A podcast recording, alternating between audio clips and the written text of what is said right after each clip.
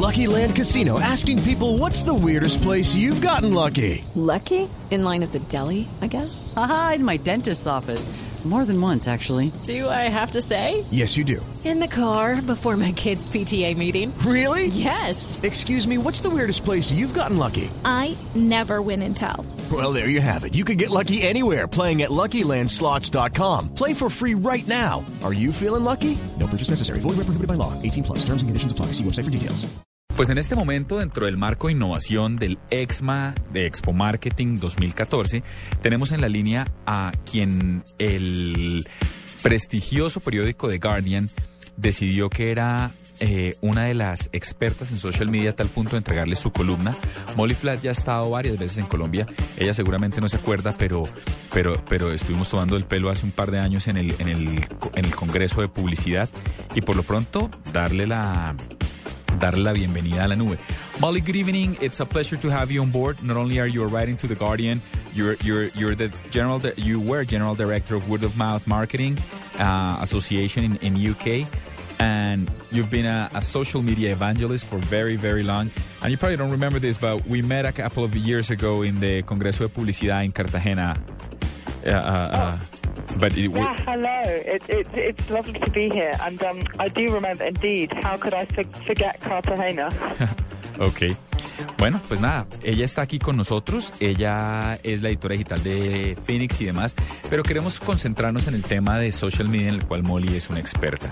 Y es que últimamente se habla muchísimo del ejercicio de redes sociales. Se dice que Latinoamérica está en una, por nuestra naturaleza social justamente, está en una era dorada de las redes sociales. Y yo quiero que Mori nos explique por qué desde su perspectiva la tecnología está verdaderamente cambiando, ella tiene un discurso interesante, porque está verdaderamente cambiando la manera como las personas interactúan, no solo con las marcas y con los medios, sino entre sí. Molly, uh, Latin America, as you know, it's in some kind of what's been called uh, the golden age of social media. I mean, Latinos are social, we are social by, by nature, and we do interact with, uh, with the different social networks a lot. But I was wondering, in your opinion, being an expert, why does social media interaction, how, how has technology really affected and transcended into people's everyday interaction, not just with brands and with media, but with each other? Yeah, well, I think obviously the, the proliferation of free and easy tools has been absolutely incredible. You know, now people can connect with um, like-minded strangers or people who they already know from around the world with unprecedented speed and ease. Um, but, you know, the behavior is exactly the same behavior we've been displaying for thousands and thousands of years. You know, back when the Gutenberg press was invented, everyone thought they were going through an unprecedented communication revolution. Um, this, this is not a new thing, and the kind of behavior we're displaying, be it on Twitter or Pinterest or on a blog or a forum, is exactly the kind of social behavior we've been displaying for years. So I wouldn't say social media creates the behavior, it enables us to indulge in the behavior in new and different ways, and with the growth of mobile devices, it's becoming ever more pervasive. But frankly, we're just doing what we've always done. Um, so, you know, it's really important to be excited about new technology and stay on top of the new apps and platforms that are coming out, but also to get keep a sense of perspective and remember that all this is is human beings doing what they are biologically built to do. Okay. To translate, please. Dice, mire, en realidad no es que hayamos cambiado los hábitos, lo que pasa es que sí hay una proliferación absoluta en lo que tiene que ver con herramientas, sobre todo herramientas gratuitas, con la posibilidad de, eh, trabajar con tecnología absolutamente móvil. Y dice, pero si nos damos cuenta, los humanos hemos estado siempre pensando que lo que pasa en nuestra era es lo, es lo que es absolutamente revolucionario. Da el ejemplo de la imprenta de Gutenberg y dice, mire, cuando, cuando esto pasó todo el mundo dijo, uy, ahora sí cambió todo. Pero a la larga las personas están haciendo prácticamente lo mismo que hacían antes y no está y no estaba no, está afectándose desde ninguna perspectiva. Lo que pasa es que ahora, insisto, es mucho más fácil conectarse con gente que uno no conoce a millones de millas de distancia con solo un clic a través de herramientas que por lo demás son gratuitas.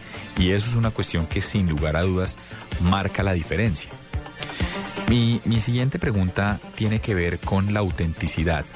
Eh, hace poco, eh, en un foro de innovación, oía yo a Mark Little de Irlanda, del presidente Storyful, diciendo que la, eh, la, la autoridad está en 1990 y lo que el usuario quiere consumir hoy es la autenticidad. ¿Cómo ¿Cómo balancear entre la autenticidad y la irresponsabilidad en redes sociales? Molly, a couple of weeks ago on an event in London, Mark Little of Storyful, the Irish uh, journalist, said that authority is so 1990s and what people are consuming right now and what they're eager to consume is authenticity. First of all, what's your opinion on this? And second of all, how could you combine authenticity without lack of responsibility? Yeah, it's a great question. And I think, you know, authority, authenticity, these are words that have become quite empty. They're very overused in social media industry, um, and authenticity has become a bit of a buzzword. Um, I do think people still seek authority, absolutely, um, even if that's just um, the authority of a friend who happens to um, know what really good steak is, um, or you know, a, a, a, colleague who's who's very aware of great fashion. Um, so you know, authenticity and authority, I certainly wouldn't put them on opposite ends of the spectrum. I think um, you know they're they're absolutely capable of coexisting, and in fact, when you get the best social media, it's when you can generate both authority and authenticity. I think for a lot of brands, they make the mistake of thinking that authenticity is about their authenticity. So they focus very strongly on telling the story of their company and establishing um, their creation myth and how warm and friendly and fuzzy and lovely they are, um, which is not a bad thing in itself. But I think if you really want to tap into the power of authenticity, you've got to focus on how, as a brand, you make your consumers feel authentic. Because really, authenticity is about how they're going to feel seem authentic to their friends and to their networks. So, you know, talking in their language, um, giving them tools and ways to kind of badge the fact that they're part of particular tribes and that they hold particular beliefs um, or that they, they, they enjoy particular passions. Um, if you can help them enhance their own authenticity and authority in their communities rather than kind of focusing on your own as a brand, um, you're going to be doing much more effective work. All right, let me translate, please. Dice, mire, es una pregunta interesante porque para ella no es, primero le parece que son preguntas que están siendo sobreutilizadas y en ese sentido perdiendo significado en lo que tiene que ver con el mundo de, los de las redes sociales. Lo segundo que plantea, dice, por un lado, cree que no deben estar en extremos opuestos, no son, no son excluyentes. Dice, la autoridad sigue siendo válida, porque uno, lo que pasa es que no es la autoridad que uno tenía con sus padres o con los medios de comunicación hace un tiempo, sino estamos hablando de una autoridad, uno reconoce la autoridad del amigo que come bien o que le gusta la buena comida para decirle dónde se sirve un buen trozo de carne. De igual manera reconoce la autonomía de, o la autoridad en un tema de un especialista en, en, en, en temas, valga la redundancia, como moda, por ejemplo. Entonces dice, ahí hay un tema de autoridad. Lo que sí es importante es que usted debe tratar el, el, el trabajo verdaderamente efectivo en redes sociales es cuando ambas logran converger. Entonces usted tiene la autoridad de alguien que sabe de lo que está hablando, pero lo combina con un tono auténtico. Dice, en el caso de las marcas o de los medios, usted es verdaderamente auténtico cuando logra que su audiencia apele al ejercicio, apele a lo que usted está haciendo y lo comparta por razones orgánicas, porque le parece que está bien, porque le parece interesante. Y esto se logra cuando usted deja de meter a las malas su marca en la comunicación y simplemente se relaciona con los individuos a los que quiere llegar de una manera distinta. Luego, la convergencia de la autenticidad con la autoridad es, es sin lugar a dudas algo que funciona. Justo en ese sentido, eh, están empezando a aparecer una nueva serie de parámetros. Antes uno hablaba del número de hits que recibía un artículo o de las reproducciones que recibía un video como medida del éxito de un pedazo de contenido. Hoy en día se está hablando de la, del número de veces que es compartido como si eso fuese más importante aún. Quiero saber dónde, dónde, dónde, cuál es la posición de Molly frente al tema.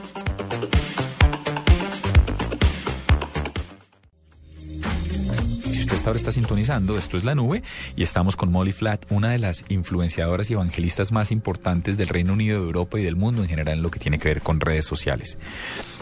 Molly, uh, as content generator, whether you're a brand or a media or even a person who likes to send to to to to, to set trends, it was believed that the measurement of success would be how many hits a certain web page had, or how many views uh, a video had, or an audio had, how many plays. Uh, but now, there now people all over the world are talking on to content generators to to focus on how many shares their content has in order to appeal to I believe what we were discussing earlier in terms of authenticity.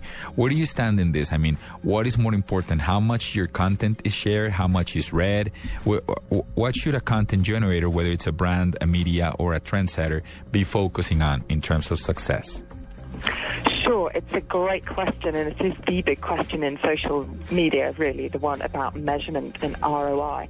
Frankly, I don't think shares are that much more useful a measure than views or clicks. Um, I'm not really sure what they mean for a brand. If you're going for pure visibility, then absolutely, simply eyeballs on content can be a useful measure. But we need to start measuring social activity using business measures and business objectives, not just kind of soft social measures. So, you know, what we're talking about here really is behavior. Any comment or conversation or engagement in social media is supposedly valuable because it reflects emotion. It reflects what someone thinks about something. It reflects the fact that they're passionate about it and that therefore they're going to buy more or they're going to stay more loyal um, or they're going to use your service um, or they're going to recommend you to their friends and their friends are going to go and, and take some action. So you've got to be very careful with social measurements. It's still very hard. Um, frankly, if someone tells you that we can effectively measure the value of social media marketing, they're lying. We still don't have um, a good enough way to link uh, social activity to um, bottom line business ROI. But there are a number of things you can do. There are a number of studies from Harvard Business Review um, and various other publications showing that um, advocacy, for example, can de- deliver 12 times the ROI of another um, sort of marketing program. Um, or, or uh, I think it was McKinsey who released a report showing that 20 to 50 of all purchase decisions are driven by word of mouth. So it's very, very important to, to believe in and understand the power of this kind of social engagement and social sharing. However, to establish a direct link um, between social sharing and your business results is hard. And I'd worry that an emphasis on um, simply on numbers is going to result in a lot of poor quality content. You, I would uh, get people to focus on how people are engaging with that content. Are they expressing emotion around it? Are they talking around it? Are they adding comments? Are they actually expressing statements of intent um, that they're going to purchase or, or recommending their friends um, to look at this content? These are some of the ways in which you can kind of start to uh, trace social actions into real world behaviors, which is what we're all about in the end. Okay, allow me to translate, please. Dice, mire, esto es un tema, este es el, el gran debate en términos de redes sociales. Y dice, honestamente, no creo que nadie pueda decir de frente que tiene la fórmula secreta para medir el retorno de la inversión en, en redes sociales. Dice, los shares para Molly dan lo mismo que la lectura. Dice, son, pueden ser métricas interesantes si solo estás yendo en términos de visibilidad. En ese caso funcionan. O si eres un medio lo que interesa es referir tráfico. Pero ella cree que el trabajo verdaderamente difícil está en definir eh, en definir indicadores de negocio para cada acción y para cada cometido. Entonces dice, mire, si hay estudios en el pasado, uno sí puede encontrar estudios del Harvard Business Review que demuestran que eh, el retorno de inversión en, redes sociales es hasta 12 veces el que se consigue en otros medios de comunicación. Y hay unas estadísticas que lo demuestran. O dice McKinsey, eh, publicó un aviso que dice que entre el 20 y el 50% de las compras tienen que ver con el voz a voz. En ese orden de ideas, pues ese retorno de inversión estaría garantizado. Pero lo que sí dice es, hay que tener mucho cuidado porque cuando uno se gira exclusivamente a ver números de tráfico, va a tener contenido muy pobre. Y dice, hay que ver de verdad qué, quiere, qué queremos lograr con la persona y establecer un indicador de acuerdo a eso. Queremos que, eh, que, la persona manifieste una intención de compra, que muestre cuando haya comprado el evento, que influencia a los demás. Es un ejercicio de definir uno por uno los, los, lo- los indicadores importantes y ver cómo funciona el ejercicio. Yo quiero hacer una pregunta más enfática en lo que o más específica, perdón, en lo que tiene que ver puntualmente con los ratings de televisión y la interacción con la con las redes sociales específicamente con Twitter. I want to just go a little bit deeper when it comes to media, uh, and, and and that'll be the relationship between both television, uh, what's on screen or what's on live, what's on live in, in radio, what's live on on radio at a certain point, and the and the hashtags or or or what is trending on the internet. How would you able? I know that Nielsen's struggling with this, just as you mentioned before, with business measurements, to see.